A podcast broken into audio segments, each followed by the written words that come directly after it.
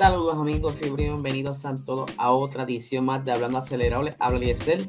Les cuento que este fin de semana estuve eh, presente en la actividad de Drift Yard allá en Arecibo, en la pista de Arecibo, donde estuvieron los muchachos practicando eh, drifting para lo que será entonces la nueva temporada de drift en Puerto Rico. Vamos a estar bien pendientes de estos eventos. Eh, hacía tiempo que estaba loco por localizarlos a ellos y gracias a Wilfredo de Revista Super Compacto, quien hizo el contacto y pudimos entonces estar presente allí durante las prácticas, que la pasamos súper nítido. Ya verán próximamente el blog, un pequeño blog que tuve tomando varios clips y eso ese día, aunque era un poquito difícil porque eh, quienes tenían la ventaja eran los chicos que tenían los drones. Yo me con dos camaritas, así que hice lo que pude con eso. Vamos a ver si uno de los chicos me pasa uno de los clips del drones. Si no, pues nos vamos con lo que tenemos y pues les muestro un poco de lo que estuvo pasando ese día. Eh, como les dije, ya estaremos más activos eh, haciendo presencia en estas actividades de drift. Y nada, gente, estén bien pendientes porque lo voy a estar anunciando en las redes para que apoyen a los eventos locales. Pero arrancando ya, ¿verdad? Lo que es el episodio como tal. Como bien vieron, el título de este podcast, este episodio de hoy, La F1 está on fire. Ha estado desde la semana pasada sacando noticias súper interesantes, eh, cosas que quizás sean de gran impacto para la Fórmula 1. Pero antes de comenzar, con lo que es entonces el episodio de como tal, vamos a estar hablando un poquito de Tatiana Calderón, quien ella es una piloto que en un momento dado fue piloto de reserva del equipo Williams, perdón, del equipo de Alfa Romeo, piloto de reserva y desarrollo, y pues ella ha estado también participando de lo que es, eh, tuvo el Le Mans 24 horas en uno de los equipos hace poco, estuvo también compitiendo en lo que es la Super Fórmula en Japón, Japón obviamente no se puede quedar atrás en estos eventos de carro. Ellos tienen lo que es varios, eh, no son circuitos, perdón, son categorías. Como quien dice, emulando lo que está sucediendo acá en Europa. Tienen Super GT, tienen Super Fórmula, tienen varias cosas así, le ponen Super casi siempre al frente, pero sí son unas categorías bastante interesantes. La Super Fórmula es como decir, el carro es básicamente parecido en Fórmula 2, Fórmula 3. Y allí pues se desempeñan y se sacan a veces pilotos buenos y vienen para acá, para, lo que es la, la, categoría de Europa, Euro Fórmula, la, la Fórmula Final, todo eso. Por entonces ella estuvo allá y es oficial, eh, ella va a estar participando ahora de lo que es Indy. Ella hace poco en verano estuvo haciendo un fit test en, en, en uno de los carros de Indy, curiosamente en otro equipo, y ahora va a estar participando del equipo AJ Foy Racing, que es motorizado por Chevrolet. Ella, perdónenme, ella va a estar entonces corriendo la mayoría de las carreras, excepto lo que son los óvalos. O son estas carreras como la Indy 500, porque son carreras más rápidas y de resistencia. Y pues ella, obviamente, al igual que hizo Romain Grosjean, va a estar como quien dice preparándose esta primera temporada para entonces, si acaso, la segunda temporada estar participando entonces de estas carreras que requieren más condición física eh, y estar más diestro en estos carros, ¿verdad? De, que son de, de la Indy, porque son bien similares las velocidades a la Fórmula 1, pero en estos óvalos sobrepasan las velocidades de Fórmula 1 y pues aunque ya hoy día están bastante seguros, un accidente pues, no, no salen tan heridos, porque sí salen machucaditos pero en otros años, pues podías perder hasta la vida en, estos accidentes. Pero ya con la tecnología, con ese shoot que tiene ahora, como están viendo ahora en la pantalla, lo que están viendo desde YouTube, eh, está más protegido. Pero casi siempre los rookies, pues se toman un año para entonces ir conociendo cómo es esta dinámica, para entonces aventurarse luego a esto de, de lo que son los óvalos, que son estas carreras súper más rápidas. Pero entonces, eh, obviamente, eh, el equipo la recibe con gran emoción y tenemos aquí eh, unas expresiones sobre uno de los, de los pertenecientes al equipo. Dice por aquí lo siguiente, el, el del hombre Kendrick, y dice lo siguiente. Reconocimos su talento y carisma desde el principio y lo hemos visto crecer y desarrollarse, por lo que estamos muy contentos de ampliar nuestra asociación con Larry y AJ eh, Racing, haciendo que Tatiana conduzca el número 11 Rocket Chevrolet junto a Kyle Kirkwood, eh, que está en el número 14. Sabemos que Tatiana ya es una modelo a seguir para muchas jóvenes pilotos de todo el mundo y creemos que la enorme exposición de IndyCar solo servirá para aumentar su alcance aún más para convertirse en una inspiración para muchas mujeres que se, involucran en el deporte del motor. Ustedes saben muy bien que muchas categorías pues se están abriendo a, este, atraer mujeres a, correr. Ustedes saben que en un momento dado la historia esto fue como quizás un cliché, un tabú, pero ahora pues yo diría que bastante tarde, por estar entonces entrando poco a poco las chicas a correr ya la hemos visto en las 24 horas de Le Mans, la hemos visto en el rally y pues poco a poco todavía falta entonces que lleguen a la Fórmula 1 de nuevo, porque ya en un momento dado en la Fórmula 1 cogieron hace muchos años atrás, cogieron unas chicas en Fórmula 1, aunque fueron unas carreras especiales, no fue una temporada completa. Pero vamos a continuar con las noticias. Ustedes saben que, como les dije al inicio, Fórmula 1 ha estado súper caliente. Y pues Ferrari por fin anunció su, la fecha donde va a estar mostrando ese monoplaza del 2022. Será el día 17 de febrero. Ellos, como quien dice, fueron de los primeros en retirarse en el desarrollo del Fórmula 2021, eh, su, monoplaza del 2021, para entonces ir de lleno a, a meterle gaña, como decimos nosotros los puertorriqueños, a ese carro que va a ser entonces el 2022, que cambia la filosofía y toda esta cuestión, aerodinámica nueva. Ya no tenemos los batchboards, que eso va a ser en otro episodio que, estoy montando, que vamos a hablar un poquito entonces de las diferencias más profundas dentro del monoplaza y cuáles son los efectos de estos cambios. Pues como están viendo aquí en pantalla, los que están por YouTube, están viendo una diferencia entre el monoplaza del 2021 y obviamente uno creado virtualmente del 2022, donde se ve la diferencia. Ojo, que estaban mostrando por ahí hace poco en las redes sociales, que yo fui uno de los que lo compartí sin saber, que colocaban el, desde, una vista desde, arriba el monoplaza 2021 eh, versus el 2022 y se veía mucho más corto. Y en realidad desde la perspectiva en una imagen, ese tamaño no es real. Sí son más cortos, pero no, no es tan corto como estaban mostrando en esa imagen por internet. Así que lo vamos a hablar, como les dije, en el episodio que estoy montando. Pero entonces, como les dije, Ferrari, ellos están bien emocionados por entrar en esta temporada, ya que ellos están mucho más positivos que lo que se vieron el año pasado no han dicho, ¿verdad?, de que van entonces a luchar por el campeonato, pero sí van a estar eh, mejor posicionados que la temporada pasada y que entonces lo vamos a ver peleando por quizá eh, posiciones más arriba en puntos. Quizá ya ellos están peleando por la cuarta, quinta posición. En un momento dado hicieron podio, pero que entonces tendrán más consistencia para estar quizás batallando más por los podios. Obviamente, no son los únicos que están peleando por esto, van a haber más eh, escuderías que van a estar al alcance de esto.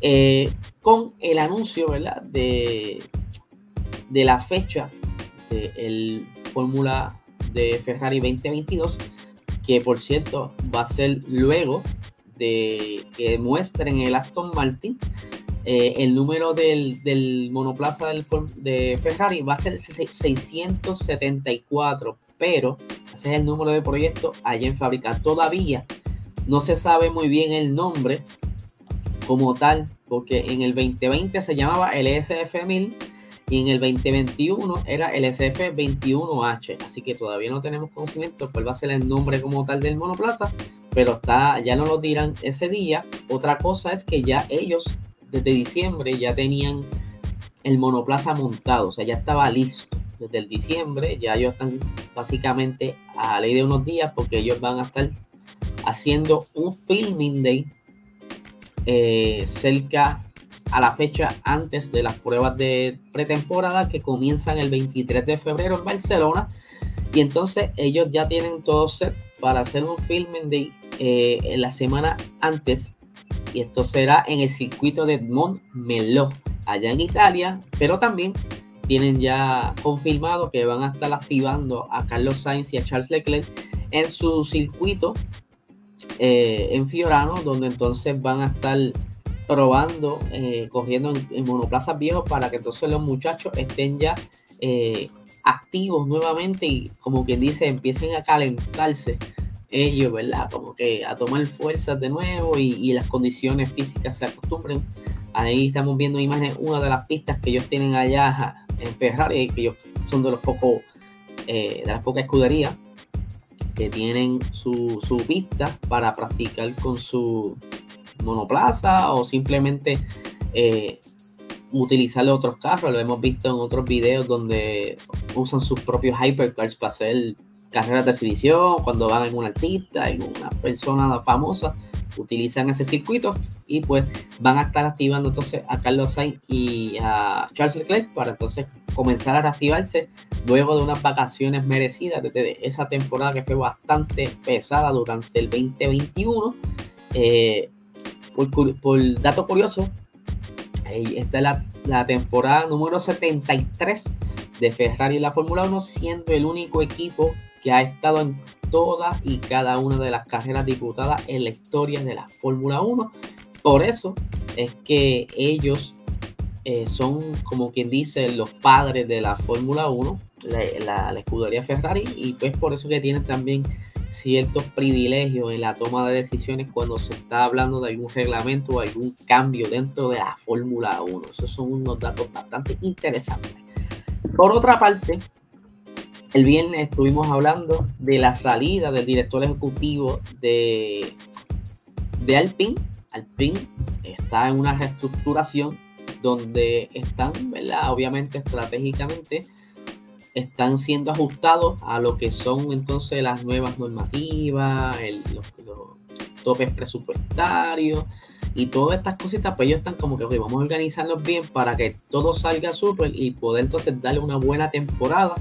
Ahora en el 2022, ellos no estuvieron muy bien en el 2021, pues quieren darle con todo. Y resulta que luego de la salida de ese director, de director ejecutivo, ahora anuncian que va a estar saliendo el señor Alan Prost. Alan Prost está desde el 2015 con Reynolds como asesor ¿verdad? dentro del equipo. Ya anteriormente Prost había estado dentro del equipo cuando participó en el 1900, en los años 80, el 81 y el 83. Eh, pero entonces eh, sí tenían una buena relación. Recuerden que Alpine, o lo que era la antigua Renault, es un equipo francés. Alan Prost es de Francia. Y pues desde el 2015, como lo estaba mencionando, ellos está como el papel, un papel ayudándolo a, que el monoplaza sea más competitivo y como que dándole esos toquecitos, pero entonces en el 2019 como que se formalizó un poquito esta relación donde lo nombran director no ejecutivo de la empresa británica detrás del equipo. Y esto eh, era en ese entonces reemplazando el director ejecutivo eh, Thierry Bollard. Por entonces ese contrato de Alan Prost era anual y ya para este entonces 2022 eh, Alpine decidió no renovarlo. Por entonces detrás de todo esto obviamente vienen los rumores. Se sabe también que recientemente eh, eh, Omar Snapsauer, ya que pronunciar ese nombre se me hace difícil, Omar, que estaba entonces en el equipo eh, de Aston Martin, desde antes que fuera Aston Martin para los tiempos de Force India, pues eh, ahora está, como quien dice, en la búsqueda de un empleo, ya que no está siendo parte de Aston Martin, pues se está rumorando que entonces él va a estar reemplazando no necesariamente la misma posición, pienso yo, de el señor Alan Prost, pero sí, eh, ellos necesitan conseguir el capital necesario para pagarle a Omar, porque obviamente Omar no, se, no va a salir de Aston Martin para cobrar lo mismo o menos, pues obviamente viene buscando, como todo el mundo cuando se mueve de trabajo, quiere encontrar mejores condiciones de trabajo y obviamente mejores condiciones eh, de salario. Pero lo que yo creo es que para ellos estar dentro del, tope presupuestario, pues tienen que hacer ciertos acomodos para traerse a esa persona. En ese entonces, pues, eh, Alan Prost y el director ejecutivo para entonces traer a Omar. Pero entonces, detrás de Omar vienen ciertos bonos o, o como decimos acá, y es que se está rumorando también de que junto con Omar venga la antigua compañía que está auspiciando Aston Martin Racing Point, que es Best Water Technologies, o conocido mejor como BWT, que esa es el, la compañía que trae el acostumbrado color rosa, que antes tenía entonces Racing Point, Force India, eh, Omar, pues ustedes saben que él lleva tanto tiempo o llevaba tanto tiempo en el equipo eh, Aston Martin, antiguo Racing Point, antiguo First India, llevaba, qué sé yo, unos 10, 11 años. Pues ya tenía una buena, tiene una buena relación con lo que es eh, Best Water Technology, lo que pudiera entonces traerse ese auspicio para Alpine, que lo más probable podamos ver entonces ese color rosa dentro del Alpine, que estaría bien nítido combinarse con ese color de la bandera de Francia. Eh, y suena súper porque entonces ellos tienen mucho dinero. Ellos fueron en un momento dado el auspicio principal de lo que era Aston Martin, antiguo Racing Point, antiguo First India, incluso que su color, o sea, al ser el auspicio principal, ellos dominaban el livery del carro, haciendo el color rosa a los carros, pero entonces obviamente dudo mucho que vayan a pintar el Alpine color rosa, pero sí puede que tenga ciertos detalles y que eh, puedan entonces aportar esa cantidad monetaria que necesita el PIN para volver entonces a ser un poquito más competitivo. Y te dirán, pero ¿dónde rayos tú sacas estos, estos rumores? Lo que sucede es que ya de por sí Aston Martin lo estaba como que dándole de codo. Eh, ellos ahora están con Cognizant. Y pues a, como que a última hora ellos ya harán un pequeño acuerdo y si estuvo el año pasado con Aston Martin eh, estando presente en el casco de Sebastián Vettel y ciertos detalles en el monoplaza, obviamente con el sticker, eso no puede quedar fuera del monoplaza, pero eh, ya oficialmente no aparece Aston Martin dentro del website de Best Water Technology como auspiciador del equipo Aston Martin, así que ellos lo sacan, lo que da entonces más solidez a este rumor de que Omar tan pronto llegue a Alpine, para escudería que sea, venga entonces con este auspicio detrás, lo que entonces a la escudería que le entre será un buen dinero que estará aportando entonces a, la escudería. De verdad que está bien interesante todo esto de los movimientos que ocurriendo en la Fórmula 1. Obviamente ellos se están ajustando a lo que será las nuevas normativas de presupuesto, porque cada año le van a quitar dinero entiendo yo que son 5 millones de euros eh, cada año hasta que queden, creo, con el, la expectativa de ellos llegar a 125 millones de euros, 120 millones de euros, más o menos, anuales, para que entonces toda la parrilla quizás tenga las mismas oportunidades de desarrollo eh, los que tienen mucho dinero se acoplen y los que tienen menos dinero tienen que entonces ahora ponerse las pilas para llegar a ese, a ese, top, a ese tope y poder entonces estar igual que los equipos tops.